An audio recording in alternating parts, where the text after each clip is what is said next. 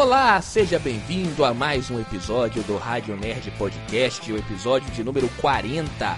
E um episódio especial, estamos aí às vésperas de mais um filme da Marvel, Homem-Formiga Quantumania, que é o filme que a Marvel está prometendo que vai ser. Tá prometendo não, a gente já sabe que vai ser a abertura da quinta fase da Marvel e mostrando aí o novo vilão dessas próximas fases do universo cinematográfico da Marvel. Ao meu lado está ele, Bernardo Lopes, como todo dia, todo final de semana. Tudo bem, Bernardo? Tudo bem, Daniel. Bom dia, boa tarde e boa noite para aqueles que estão nos escutando em mais um episódio do Rádio Nerd Podcast. Vamos lá, Bernardo. Essa semana estamos entrando na semana derradeira em relação a Quantumania, né? Já na quarta-feira, na próxima quarta-feira, já tem a pré-estreia, na quinta estreia oficial aqui no Brasil. E sábado e domingo de carnaval, primeiro final de semana do filme. E a gente vai ficar de olho na bilheteria desse filme, que é a primeira grande, a primeira grande estreia do cinema em 2023. No programa de hoje vamos fazer aí uma espera, uma expectativa. Isso porque é, algumas pessoas já assistiram o filme na pré-estreia lá com os artistas, outros já assistiram em cabines, enfim, e já deram o. já falaram o que acharam do filme, é claro, sem dar spoiler. E é isso que a gente vai fazer. A gente vai comentar os comentários das pessoas que já assistiram o filme, é, sem spoiler, é claro, e vamos ver se o hype ou ele sobe ou ele cai. Então vamos lá, Bernardo. É, você tá aí com a lista que eu te mandei, com alguns comentários. Pega aí um primeiro pra gente é, ver e depois é, comentar em cima dele. Ok. Os comentários são de pessoas que já assistiram ao filme Homem-Formiga 3. No caso, essas pessoas assistiram ou na pré-estreia, que foi realizada na, na segunda-feira passada, ou então assistiram em cabines especiais. A primeira reação, deixa eu ver aqui. É. Um segundo. Então vai pegando aí enquanto. Uh... Eric Davis. Isso. Do site Fandango, que é um site de ingressos igual a ingresso.com é, aqui do Brasil. A fase 5 começou. O novo filme Homem-Formiga é como uma montanha russa psicodélica, cheia de esquisitices assustadoras e hilárias, além de um Kang muito ameaçador. As grandes vibrações de Star Wars encontram o MCU em uma forma bizarra e, inventiva. Mudok é um tumulto, mas Jonathan Majors é uma conquista. Adorei a viagem. Isso aí. É, é, Homem-Formiga é uma montanha russa psicodélica. Isso tem a ver com o mundo quântico, né? O mundo. Sim. É, isso aí. E, e, que vai ser muito explorado nesse filme. Então eu acredito que a maior parte do filme, a segundo e terceiro ato, eles vão ser no mundo quântico. Né? Eu acho que o segundo, é, o segundo e terceiro ato. É é, vai ser é, só no mundo quântico. Eu acho que tem aquele primeiro ato, mais pra frente a gente vai ver um comentário sobre o primeiro ato, mas o primeiro ato que é pra é, montar a história, vai ser uma história é, muito ligada à família, né? É isso aí é, tá na cara, né? Tanto no, no trailer quanto nos materiais sempre estão batendo na, te na tecla de família, né? Então eu acho que o filme ele é a, a família deve ser o plano de fundo do filme. As... Sim, eu acredito que seja. É a história tipo o arco de pai e filha. Isso. E aí eles vão focar muito na no que o, o Scott Lang perdeu. Porque o Scott Lang ele ficou um bom tempo dentro do mundo quântico e ele perdeu a, a, o crescimento da filha que ele tanto gostava. Primeiro ele perdeu porque ele era um prisioneiro, né? Ele era um criminoso, estava preso e aí ele perdeu a guarda da filha para a mãe, então ele não pôde é, acompanhar a filha quando pequena e no momento em que a filha eu, mais ali precisa do pai, que a gente sabe que a, a filha, a jovem adolescente, ela é mais ligada ao pai, né? Nesse momento, ele perdeu o crescimento, ele perdeu esse momento com a filha, porque ele estava preso no mundo quântico, é, lá no, é, no, no momento do estalo, né? O estalo foi cinco anos, né? A diferença a, a do estalo. É, foram cinco horas que não cinco anos é, no cinco, mundo real. É, para ele foi cinco horas, mas no mundo real foi cinco anos, né? Se não me engano, isso. isso. Então, ele perdeu muito tempo, né? Aqui ele fala também que o filme é hilário. Isso aí a gente já sabe, é um filme do Homem-Formiga, então vai ter aquelas piadinhas que a gente é, acompanhou no primeiro e no segundo. Então eu acho que quem não gosta do primeiro e do segundo Homem-Formiga vai meio que criticar esse filme. Por causa exatamente dessas piadinhas ali. Mas é. É, é o Homem-Formiga, né? Então a gente já sabe que vai ter isso. Então, atenção, se você não gostou do 1 e do 2, com certeza você vai criticar também o 3. Né? Tem mais alguma coisa para falar é, dessa, desse comentário, Bernardo? Uai, eu acho que esse, essa questão de psicodélico e tudo mais é com relação ao design do reino quântico. E pelo que eu tô vendo, o filme carrega muito a vibe do Star Wars, que é uma outra franquia de sucesso da Disney. É, é. E, e, e, ficou meio a vibe de Star Wars mesmo, principalmente nesse segundo trailer, que foi o trailer final do filme. É, ficou bastante parecido, realmente, aquele mundo lá, com aquela, aqueles povos diferentes, né? Enfim, então bastante interessante. Ele fala aqui do, do, do, do, do Mudok, né? Eu tenho um problema com, com o Mudok, né? que eu já comentei aqui, né? Do design. É, do design, né? E também aquele negócio de ficar segurando quem que vai ser o, o, o, o, o, o Modok. É, parece que vai ser uma grande surpresa. E todo mundo já sabe. É o Jaqueta Amarela. Tanto é que já até apareceu no trailer, né? É, e o design, eu acho que ele sem a, a sem a, armadura, vamos colocar assim, sem a, armadura na, na, na, cara, né? Vamos dizer, é, vamos dizer, é, fica, ficou muito ruim, pelo menos no trailer. Eu quero ver como que ficou no filme. Então esse é um outro problema que no uh, trailer tava ruim e espero que melhorem no filme. Olha, eu acho. E se for proposital? Como assim proposital? Desi aquele design bizarro, porque dizem que o mundo nos quadrinhos é bizarro mesmo. Sim, sim, ele é bizarro, mas é... ele é uma cabeça gigante. Nos quadrinhos ele é uma cabeça gigante e tem uma armadura em volta, porque para sustentar toda a cabeça dele. E ele tem as é, é, e o restante do corpo dele é pequenininho. Então ele é bizarro, mas é, ficou estranho é, não, não é um bizarro bem feito, vamos dizer assim. Não sei se as pessoas que estão no, nos ouvindo nesse momento entendem. Não é um bizarro bem feito, é um bizarro mal feito. Entendeu? Entendi. Que que eu quis dizer? Não, não cola a é, ideia. É, não cola. Bizarro. Quando você vê no trailer o, o, o Mudok, né? É, sem a máscara e a gente vê que é o, o é realmente é o jaqueta amarela é, fica parecendo muito superficial, sabe? Não é. Eu não consegui comprar que aquilo ali realmente está acontecendo. Né? É erro de CGI.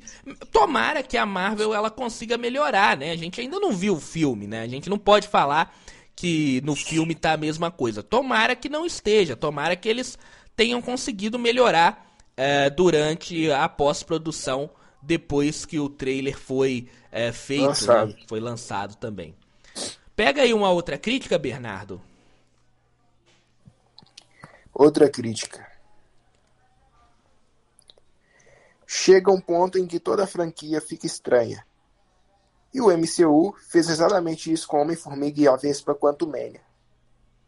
Como todos seus outros, como todos seus outros papéis, Jonathan Majors aparece infinitamente atraente, diz Brian Davis do The Hollywood Reporter. Então, é mais um que foca na no Jonathan Major, né, como Kang. Eu acho que esse filme é dele, sabe? Eu acho que ele vai roubar a cena nesse filme completamente. Eu acho que uh, vai roubar até mais do que o Homem-Formiga, mais do que o Scott. Eu acho que esse filme é o filme do Kang. É a apresentação do Kang, né? E acho que eles vão mostrar o Kang como sendo essa essa ameaça, essa ameaça que a quarta fase da Marvel não teve. O grande problema da quarta fase da Marvel é exatamente essa, não ter uma grande ameaça. Se você for parar para pensar... São várias subtramas, né? É, são várias e nem e, e, a, e, as ameaças, elas são muito fracas. Se você pegar, por exemplo, nas séries, a She-Hulk, qual que era a ameaça que a She-Hulk tinha com ela? Qual que era Nenhuma, o literalmente. Era é, qual era o vilão da She-Hulk? Era um date dela, no caso. É, era um, era um, é, era um hate. Era um cara que não gostava que ela. Um cara não, né? Uma. Um conjunto, várias pessoas, né? Uma. Vamos dizer. É, uma turma de, de homens que não gostavam que ela era She-Hulk. Isso é uma grande ameaça para a sociedade? Não é. Se você for passar lá pra, pra Miss Marvel, qual que era a grande ameaça em Miss Marvel? Você nem lembra do vilão os clandestinos. os clandestinos. Quem que é o vilão? A, aquela agência? A agência. A Miss Marvel lutou contra drones. então, não tem ameaça. Não tinha ameaça. O grande problema da fase 4 era exatamente essa. Não tinha ameaça grande. Eu tô dizendo, não é, pequenos vilões ali. Né? Se você for pegar nos filmes também, é, os filmes Uh, do Thor 4, por exemplo. A grande ameaça era o Gore, que seria sim uma grande ameaça pro, pro, pro, pro Thor. Né? Mas só que o Gore ele é Poderia é... ser, né? Nos quadrinhos é. O, todo mundo tem medo é do Gore. Mas aqui, o, o vilão do filme do Thor 4, não sei se. Eu acho que você já até concordou comigo quanto a isso. Quem que é o grande vilão do Thor 4? Fica até complexo, viu? Quem é o grande vilão? Mas o Ta... Parece até o Taiko Atiti. É. Quem? É o Gore é o grande vilão? Não. O vilão do não, Thor 4 não.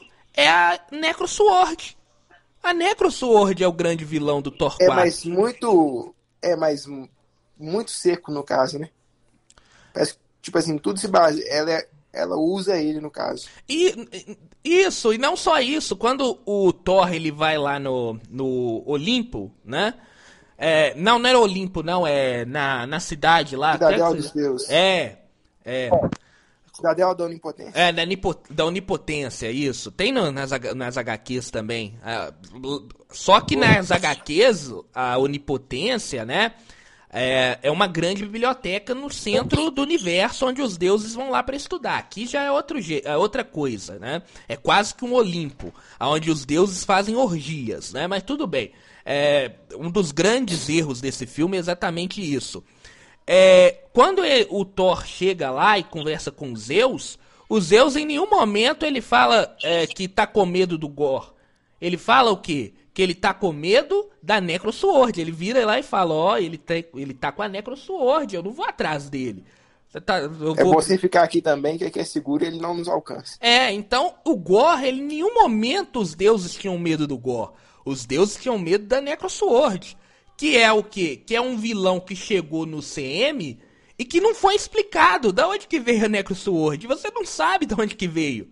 É, ela chega ali naquele momento, ela chega no início do filme e a gente não sabe de onde ela veio. Né? A gente sabe da história que ela tem dentro dos quadrinhos, mas no filme ela não é explicada, que ela é, é, nos quadrinhos ela é, é, é a espada do, é, dos simbiontes, né?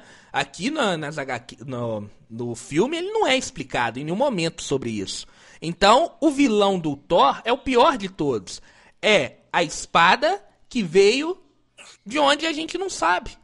Hã? Do nada. Do nada. Então, o grande problema da fase 4 da Marvel foi exatamente isso. É o quê? Não ter um vilão, não ter uma grande ameaça que pudesse juntar os heróis de novo. Tá? Poderia ser a grande ameaça os Celestiais lá em Eternos? Uh, poderia, mas não foi, né? Eu nem lembro, mas quem que era o, o, o vilão do, do Shang-Chi? Era o pai dele, né? De quem? No Shang-Chi, quem que era o grande vilão? Era o ah, mundo o sombrio, né? É o Mandarim. Era o Mandarim, o grande. Era o pai. Era... O Mandarim era o... era o pai dele? Como é que era? Eu, eu nem lembro mais. Era o pai dele. Era o pai dele, né? Então, não tem uma grande ameaça no. Se eu for falar da, de. É, é, de, de Viúva Negra, então, nem, nem vou entrar nesse assunto, né? Então, pelo que eu tô vendo, agora voltando aqui no filme, é, já a segunda crítica que elogia o, o Jonathan Major. O Jonathan Major, né? Então quer dizer, o que eu tô é, vendo nessas críticas e o que eu já tava meio que entendendo nos trailers, né? É que esse filme, o o, o Jonathan vai roubar a cena fazendo Kang. E aí a gente vai sentir realmente que o mundo está em grande perigo. A partir de. O mundo não, o multiverso. É, o multiverso, né? Que o multiverso está em grande perigo. Tem mais alguma coisa a falar dessa crítica, Bernardo? Não, acho que é isso. Então passa para a próxima aí. Ó. Tá. Quanto Manage definitivamente é o filme mais estranho da Marvel até agora. Mas isso é bom, ele se inclina fortemente para o lado da ficção científica do MCU, dando muitos golpes fortes. Nem tudo está certo, mas é engraçado, inventivo e divertido. Um passeio divertido e bizarro no reino quântico. É. Uh, ele é o, o Daniel Howard, né? Howard. Do site Net, Nets Best Pictures, né? Uh, enfim, Uh, aqui ele fala muito do mundo quântico, né? Outra coisa também que vai ser muito bem explorada. Eu espero que seja melhor explicada. E eu acho que vai ser melhor explicada, sabe? O mundo quântico ele foi usado até agora na MCU mais como uma máquina do tempo. Em nenhum momento foi explicado mais profundamente o mundo quântico. Nem mesmo no filme, no, nos filmes do Homem-Formiga, esse mundo quântico foi bem explorado. Sabe? Era um local uh, ali, né, no, no uh, que uh, o tempo passava mais devagar, que os Vingadores conseguiram entrar por ele e sair em vários pontos do passado. Na, nos é mais uma pista do tempo do que o universo. Isso, isso. Então, no, no mundo quântico, mais trabalhou com o tempo. Né? E com um fator de cura, né? Tem lá a Fantasma, que precisava de um fator de cura, lá no Homem-Formiga é, 2, né? No Homem-Formiga 1, é, ele nem é mu muito bem explicado, né? O, se eu não me engano, o Rick Pink só fala que se você virar subatômico, você entra no mundo quântico. Ele só fala isso, se eu não me engano. Então, nesse Homem-Formiga 3, eu acho que. Eu acho não, tenho certeza que esse mundo quântico ele será melhor explicado e é, melhor explorado. Tanto é que a gente já vê que no mundo quântico existem povos diferentes morando lá, né? Enfim, então o que eu. É um, literalmente um universo novo. É um novo universo, né? Eu acredito até que a Marvel não explorou muito esse universo no mundo quântico porque ela ainda não tinha apresentado de fato o multiverso, né? Então, é, só após a, a apresentação do multiverso que ocorreu em, Lo, em, em Loki, né? É, que é, acredito que na cabeça e também é, eu acho que as pessoas entender, entenderiam melhor o que, que é o mundo quântico. Então tá chegando na hora certa e o mundo quântico eu acho que vai ser muito importante para essas próximas fases aí da Marvel, tá? Mas o mundo quântico bem explorado. Mas é, no caso eu acho que eles esperaram o momento certo. É. É, porque é exatamente o que eu disse, né? Porque se você é, fala é, que no mundo quântico tem pessoas morando lá, é um outro universo, isso ainda não tinha é, sido adaptado ao, ao UCM, né? Agora a gente que está acompanhando o CM já sabe que existe multiversos e é hora de trabalhar com o mundo quântico, né? Vamos para a próxima crítica aí, ô Bernardo? Bora. É, essa aqui já li. Quanto Mania é definitivamente o filme mais estranho da Marvel até agora. Esse aí você já Mas leu. É esse aí você já leu, do Daniel, né? O próximo agora Não, é do. É... do Dempsey. Tá, eu me diverti muito com Homem-Formiga e a Vespa. Paul Rudd nunca esteve melhor. E Jonathan Majors conquista seu esforço sem esforço cada segundo do seu tempo de tela, mas a verdadeira, a verdadeira estrela do filme é o roteiro de Jeff Loveness, um lembrete de quão lindamente estranho e misterioso o MCU ainda é. Olha, aqui é a primeira vez que fala do roteiro. É o primeiro... É a primeira vez que eu vejo elogiando um roteiro da Marvel. É, é a primeira vez que falam do roteiro desse filme, porque uh, o elogio que a gente viu até agora é mais ao, ao, ao ator, é mais ao universo, que é psicodélico, é maluco, mas é a primeira vez que é, é elogiado o roteiro. Você é, tá confiante nesse roteiro do, do, do Homem-Formiga, Bernardo? Eu acho que ele tem seu papel, entende? Ele deve cumprir bem seu papel. É, eu acho que não vai ser. Pelo que eu vi no trailer, eu me assustaria muito se fosse algo muito diferente, sabe? Eu acho que vai ser, vai ser daquela mesma pegada que a Marvel tem no roteiro, né? Aqueles três arcos, aqueles três, é, aqueles três momentos, né? Aqueles três atos, um primeiro ato mais divertido, ali mostrando o herói é, na vida dele, um segundo ato que é a descoberta do que é aquele local e um terceiro ato que é lá a batalha final. Eu, eu não tô muito confiante aí nessa crítica não, sabe?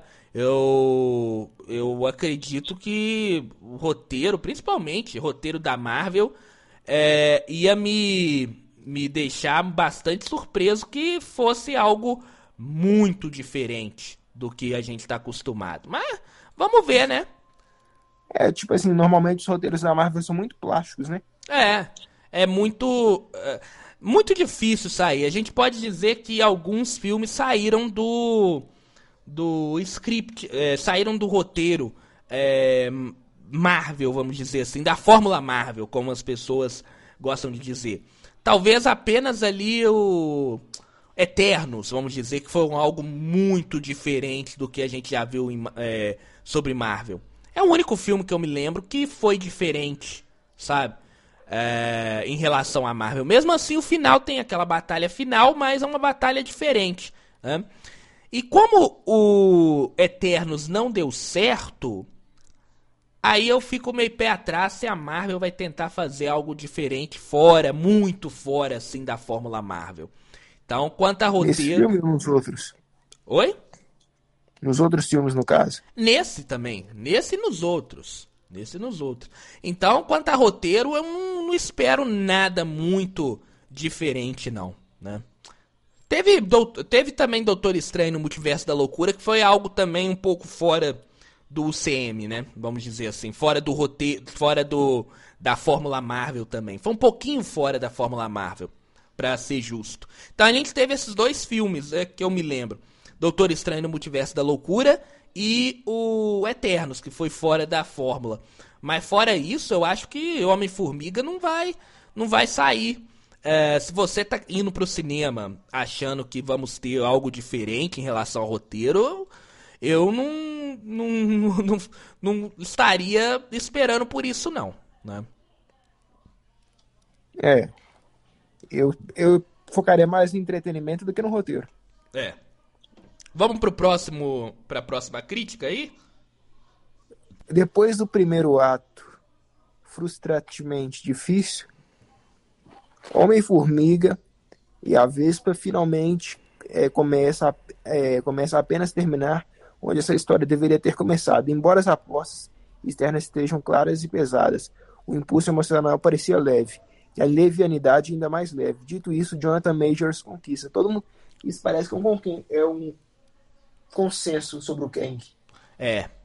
É um consenso. Todo mundo tá falando bem, mas essa aqui, é... qual que é o nome dela? Eu me perdi aqui. Courtney alguma coisa. Howard, Co né? É, Courtney Howard. É da, da, da, da Variety, né? Revista Isso. Variety.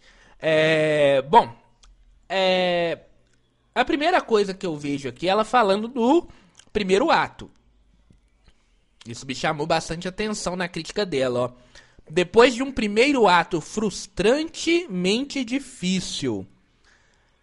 Frustrantemente é, difícil, então, é, pelo que eu entendi, o primeiro ato ele é só um pouquinho, pra, pelo menos para ela, ela não gostou do primeiro ato. Eu acho que esse primeiro ato é aquele ato de que fala do livro do Scott e tudo mais. É, que vai mostrar ele ali é, se lidando com a fama, é, indo ni, ni, é, ni Premiere, né? Enfim. E aí vai Eu ter. Acho que o primeiro ato acaba com eles indo pro Reino Quântico. É, e vai ter aquele drama com a filha. Então, esse primeiro ato também eu não tô esperando muito dele, não. Tá? Até porque a gente já viu a maior parte dele é, na, é, nos, nos trailers. Se você pegar o, os trailers, a gente já sabe o primeiro, o segundo e já sabe como vai ser a luta final do terceiro ato. A gente só não sabe, assim, de fato, é, o que, que vai acontecer no final. Né? Isso aí é com os vazamentos, Sim. tudo, mas é, é, oficial, assim, a gente não sabe só como vai terminar o terceiro ato. Tô dizendo oficial, né? Sem, se você pegar é, entrar, é, tirar todos os vazamentos que saíram desse filme da sua cabeça e só ver os trailers e materiais desse filme, a gente já conhece o primeiro, o segundo ato e como vai ser o terceiro ato, a batalha final. A gente não sabe o que, que vai acontecer, né? Então esse primeiro ato, ele é... Ele, ele realmente... Eu já estava esperando ser um, um primeiro ato bem ali é, arrastado, chato. Então não espero muito dele também não. Eu acredito que o filme vai é, engrenar a partir do segundo ato, quando eles estiverem chegando ali no mundo quântico. Quando o filme começar, de, eu acho que o filme vai começar de fato a ficar interessante no momento em que todos eles forem puxados pelo mundo quântico e aí vai separar as, vai separar os heróis, né? O Scott e, e, a filha vai ficar sozinhos, enquanto a outra turma lá vai ficar juntos, né? Engraçado que na separação a gente vai ter a separação em família também, né? Que mostra que esse filme vai ser muito, como eu disse no início, né? Vai ter como plano de fundo a família. Sim. Cê... Mas é, eu acho que esse filme, no caso, vai estar tá equilibrado, entende? Primeira parte, a mesma vibe dos homens, dos filmes do Homem-Formiga, e o segundo vai ter, e terceiro ato vai ser é, o diferencial, quase igual o filme do Homem-Aranha também. É, e acho que, que o Kang que vai realmente levar o filme. É, vai poder aí. É, não vou falar que vai levar o filme sozinho, mas ele vai ser o principal, vamos dizer assim. Né? Vamos pegar a última crítica lá embaixo, Bernardo, da, da, da Geek Vibes? Acho que é a última crítica lá, que ele tá falando um negócio interessante. Achou aí? Tá, eu vou pegar aqui. É, do site. Thanos foi um aperitivo, enquanto Kang de Jonathan Majors é o prato principal. Majors interpreta Kang com brilhantismo e confiança, um vilão ameaçador e astuto, com uma pitada de charme. Kang domina fisicamente e mentalmente. Interessante isso que ele escreveu, né? O, o, o Geek Vibe Nation, né? O Geek Vibe Nation, né? É, vamos dizer assim, é, aqui ele faz uma, um paralelo entre Thanos e Kang. Fala que o Kang é o prato principal, o que mostra que o Kang pode ser muito mais, vamos dizer assim, ameaçador do que o, Ken, que o Thanos. E eu acredito que seja, tá? Porque uh, o Kang, ele tem várias uh, várias variantes, né? E isso já foi falado mesmo dentro do universo cinematográfico da Marvel. Se você pegar no, na série do Loki, isso é falado que o, o aquele que permanece ele fala que o Kang, que ele é o mais bonzinho de todos, que as variantes dele é que são é, que são perigosíssimas e que se ele morrer essas variantes elas vão começar a vir uma após a outra e aí uh, acabou-se, né? Aí o mundo, o, o, o multiverso vai estar tá em um perigo muito grande. E também uh, a gente vale lembrar que o Kang ele é um perigo para o multiverso, né? Não só para o universo. No caso Thanos ele queria uh, matar metade do universo, né? Esse o Kang eu acho que tem pretensões maiores, porque igual o Kang acha que ele pode tudo que acontece de bom ou de ruim ele pode controlar, entende? Ele é lógico, ele controla o tempo. Ele pode Não, ir mas, e tipo assim, voltar. Assim, isso é um, é um pouco maior que Thanos, isso é tipo no nível de Deus, entende? Praticamente. É quase no nível divino, porque olha o que acontece. Tudo de bom e de ruim que acontece tem uma explicação. Foi permitido por ele, entende? Pelo Kang. Sim, sim, concordo. Concordo. E, Olha como que é maior. É, e isso vai nas. nas uh, vai no. Uh, vai de, de acerto, assim, na, nos vazamentos que a gente está tendo de que va provavelmente vamos ter nesse filme a apresentação do Conselho dos Kangs. Né?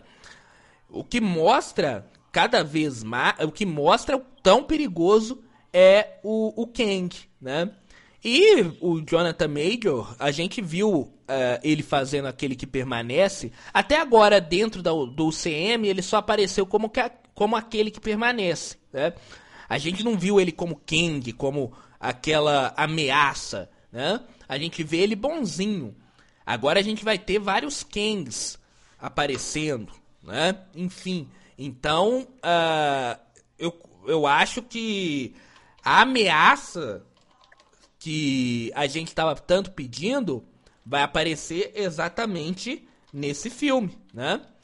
É, então, todos aí que a gente leu, o interessante é que todos, é, todas as críticas de todas as pessoas que já assistiram o filme é, fala da atuação do Jonathan Major, né? Então, é... Eu acho que o Kang tem muita cara de que seria aquelas pessoas que, por exemplo, é, sufocaria a outra, tipo assim, na maior calma. Sim, sim, também acho.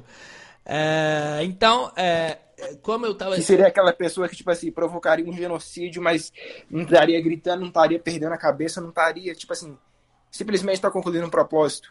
E aí a gente pode fazer tipo um. psicopata, mas só que com um propósito. Sim, e aí a gente pode fazer um paralelo com o Thanos exatamente nisso.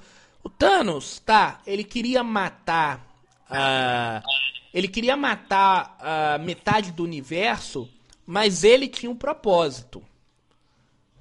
Tá que o propósito dele era o mais bosta possível, né? Que você vai. para você acabar com a fome nos planetas, acabar com a fome no universo, você vai matar metade do universo, né? Então é. é. Mas ele tinha um propósito.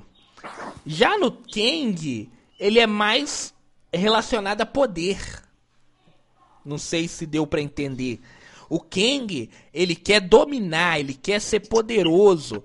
Então ele não tem aquele o, o propósito que o, Ken, que o Thanos tinha, né? Por mais macabro que seja o propósito do Thanos, era aquilo que ele acreditava, sabe? E aquilo que. É, e o que que fez ele acreditar nisso? Foi a, o planeta dele ter é, praticamente é, sido extinto, a vida no planeta dele. Então ele acreditava naquilo. Mesmo sendo uma coisa macabra, ele tinha um propósito. Já o Tano, o, o Kang, ele não tem um propósito. Ele quer governar, ele quer ser.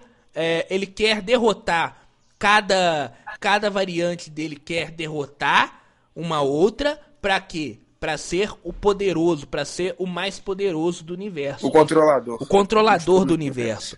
E aí, com a, a tecnologia, porque o Kang ele não é um ser mágico, né? Não sei se a maioria das pessoas sabe, mas o Kang ele não é um ser mágico. Ele tem tecnologia de, vamos dizer, de última, última, última, última, última geração. Até porque ele consegue viajar na linha do tempo. Então ele consegue uma tecnologia que a gente não está nem pensando que exista, né? E isso faz ele poderoso.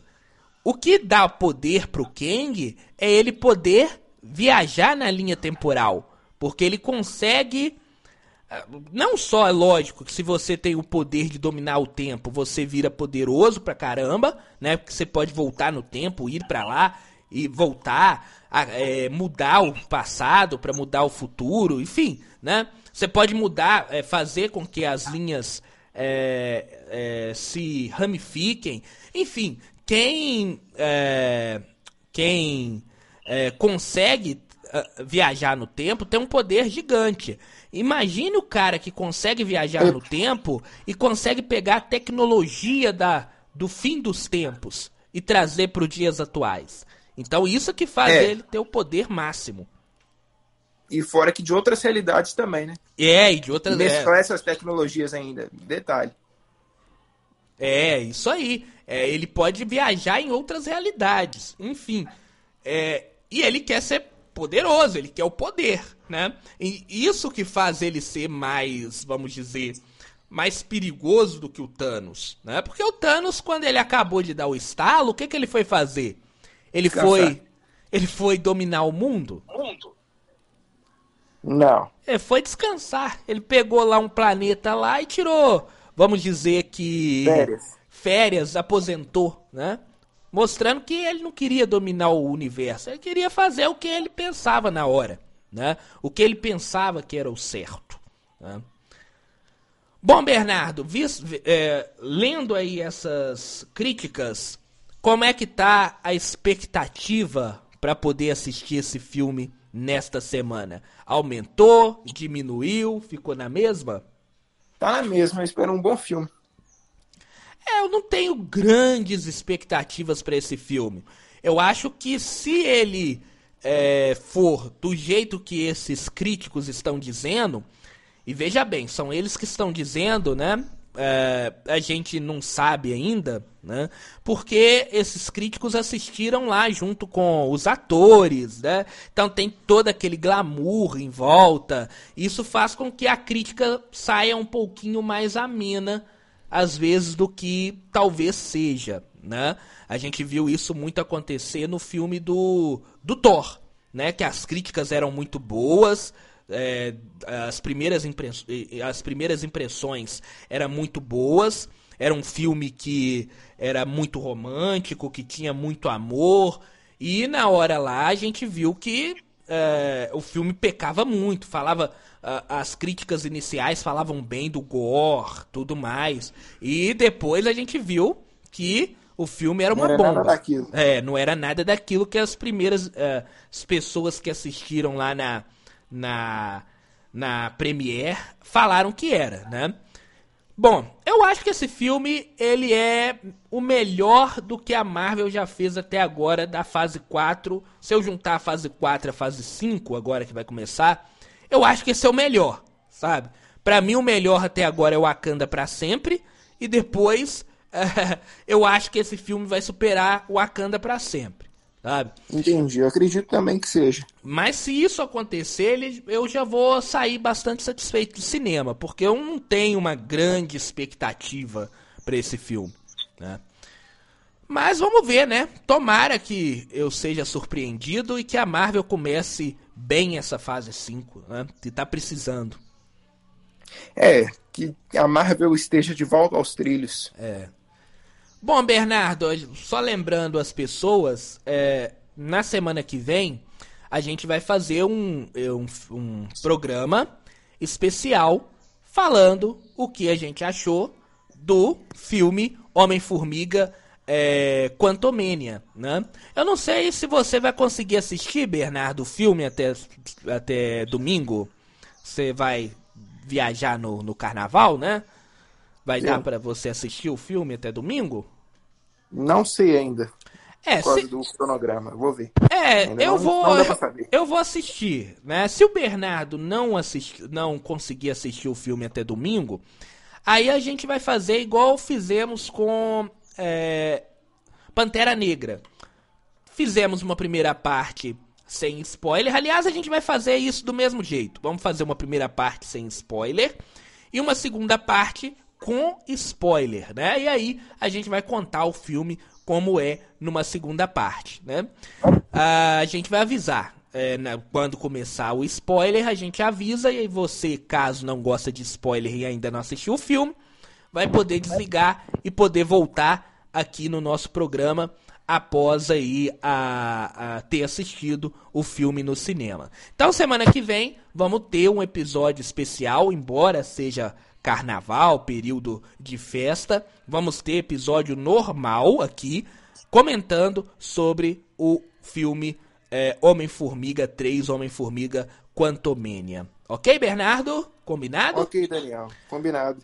Queria falar aqui, a gente ainda tem alguns minutinhos, sobre uma notícia que saiu essa semana, que foi exatamente da Disney, já que a gente está falando aí do é, da, da, da Marvel. Fala da Disney um pouquinho, que foi informado que a Disney é, demitiu 7 mil pessoas. Não sei se você viu, né? O Bob Iger, né, o novo CEO da, da, da empresa, o novo velho CEO, que ele saiu e voltou, né? Ele demitiu 7 mil pessoas. Você chegou a acompanhar isso? Cheguei sim. Que é 3% do total é, do que é empre... do total de pessoas que trabalham na empresa, né? É, e outra coisa também que me chamou a atenção, pra gente comentar tudo de uma vez, é que a Disney confirmou. E aí eu quero saber de você, Bernardo. Se você aprova ou não. A Disney hum. confirmou Zootopia, né? O novo, né? Zootopia 2. É, Frozen 3 Frozen 3 e Toy Story 5. Aprova ou desaprova? Uai, se eles tiverem um bom roteiro, eu aprovo. Se não tiverem. Eu vou diferente de você nisso aqui. Zootopia, tudo bem, vai ser o segundo, tá? Se for um bom roteiro, até que vai. Mas Frozen 3, eu acho que o 2 ele já é tão desnecessário, sabe? Se você lembrar de Frozen, todo mundo vai lembrar apenas do 2. Do, desculpe, vai lembrar apenas do 1. Um. O 2 ele é tão desnecessário ali, né? Ele já foi mais abaixo do que o primeiro. E agora, o que me irrita mais nesse nessa é, nessa leva aí de novidades da Disney, você sabe qual que é? Sei. To... Com relação à lacração, vezes. Não, não, não. Relação ao Toy Story 5. Ah, sim. Pra mim, esse aí é totalmente desnecessário, sabe? Eu acho que o Toy Story 4, ele já é desnecessário. Ele é legal, tudo bem, levar o filho, a, a criança, a, a gente mesmo adulto que cresceu assistindo a franquia Toy Story. É legal ir lá assistir o 4, mas eu acho o 4 desnecessário, sabe por quê? Porque o 3 ele termina tão bem. Eu acho que o 3 ele fecha bem o, o final do 3, que é quando o Andy deixa os brinquedos lá com a menina. Eu acho que ali é o fechamento da história. Você lembra do final do Toy Story 3? Não, nunca cheguei a assistir Toy Story, você acredita? Não. Eu não sei se... Não. não sei se eu até lembro se eu te falei. É, é, você me falou isso, mas eu acho que o Toy Story 3 ele fecha muito bem, que é o Andy ele deixa o brinquedo com as meni com, com a, com a criança lá, que agora eu nem vou lembrar o nome, e vai pra faculdade. Eu acho que ali é o final de, é, da história Toy Story. E ali, dali daquele momento, o que eles podiam fazer era spin-off. Mas não o spin-off que eles fizeram de Lightyear, né? Que aquilo lá é, tem que ser esquecido. Mas o filme Toy Story, para mim, eu acho que ele fecharia tão bem no terceiro. Aí eles fizeram em 2019 agora, antes da pandemia, o quarto, que tá legal, mas não, necess... não era necessário. Mas ele também, o filme 4, ele tem um fechamento, que é o Andy, que é o, o que ele tem um fechamento, que é o Andy ficando lá na a que é, que é o Andy não, desculpa, que é o Woody, que é o Woody é, escolhendo ser um brinquedo perdido do que voltar para casa, com, voltar para casa. Eu acho que ali também é um fechamento da história. E agora não tem mais o que fazer na história, na, na história de Toy Story. Então eles. Eu acho que fazer o 5 só vai encher linguiça e vai acabar com a franquia. Então é isso. O vai Toy... saturar a franquia. É, é, saturou já. O 4 já é um pouquinho de saturação. Mas o 4 ele também tem um encerramento que fecha a história. O 3 eu acho que o fechamento do 3 ele é perfeito. O 4 ele já tem um fechamento da história também. E agora você vai fazer um 5? Não tem sentido, não faz sentido nenhum ter. Então é, é, é uma das coisas que eu não gostei aqui. Exatamente é Toy Story, que é uma franquia que tá no coração. Franquia de 95, o primeiro filme. Então eu cresci assistindo esses filmes, né? Mas enfim, vamos ver. Eu acho que a Disney tá desesperada. Por quê? ela teve uma queda na. É, que eu digo Disney, na verdade, é a. É, a, a eu ia falar da Yorks, não, é a. Da Disney. É, qual que é o estúdio? Pixar. Pixar, isso.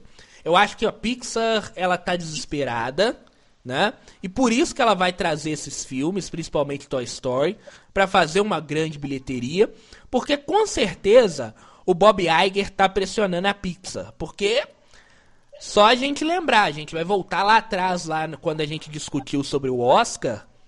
A gente falava aqui que a Pixar sempre chegava forte no Oscar. Esse ano não, ela só vai com um filme e esse filme ele não é favorito. Né? Então eu acho que tá tendo uma pressão muito grande em cima da Pixar e eles decidiram voltar com a, mais uma vez, revisar mais uma vez uma franquia de sucesso como é Toy Story. Né? Mas é, eu sou totalmente contra ter esse 5. Mesma coisa falo pra Frozen também, Frozen 3, aí já é estúdios Disney, né? Não é mais a Pixar. Mas também acho totalmente sem sentido fazer um Frozen 3. Né? É, eu acho que tudo é questão de mercado, mas se fazerem muitos filmes, acaba satura, é, saturando uma franquia. É. É uma, é uma franquia de sucesso, né? Uma franquia que. Frozen, por exemplo. Frozen, para as crianças mais novas, é uma franquia que fez bastante sucesso. Né? É, mas vamos ver, né? Vamos ver o que, que acontece. Bernardo, é isso? Temos um programa hoje? Ou tem mais alguma coisa para falar? Ah, mas tem trailer de The Flash, né? É no, no Super Bowl? Ah, é, amanhã tem Super Bowl, né? Amanhã não, hoje, né? Hoje tem Super Bowl. É. Não, amanhã, no caso. Né, é hoje porque o programa a gente tá gravando no sábado, mas o programa sai no domingo, né? Não vai sair é, no, no Super Bowl, não? Uai. Vai sair no Super, é, sai no Super Bowl. Então é hoje. É hoje. é porque a gravação é no sábado, mas o programa é lançado no domingo, né? É, é hoje então, praticamente. Então mas tem... você tá hypado pro trailer?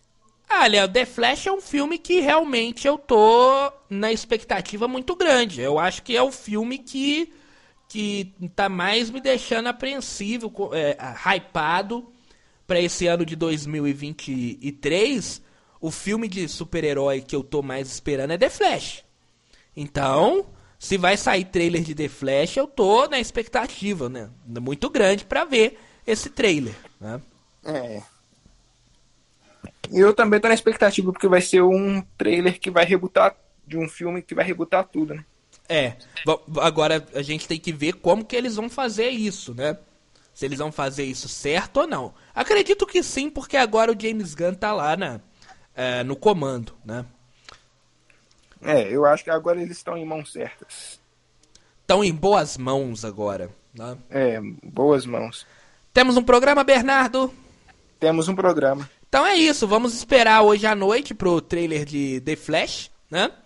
E semana que vem a gente vai comentar sobre o filme Homem-Formiga Quantumania, que chega nos cinemas no Brasil na quarta-feira à noite, a pré-estreia, e a estreia oficial na próxima quinta-feira, sábado e domingo de carnaval, então. Vai ter a grande estreia, a primeira grande estreia nos cinemas em 2023. Um grande Bernardo, um grande abraço para você. Eu que agradeço, Daniel. E até o próximo episódio todos. Bom dia, boa tarde, boa noite. Muito até. até, até, até semana que vem. Semana que vem com a o comentário de Homem-Formiga 3, Homem-Formiga Quantumania aqui no Rádio Nerd Podcast. Um grande abraço a todos e até semana que vem.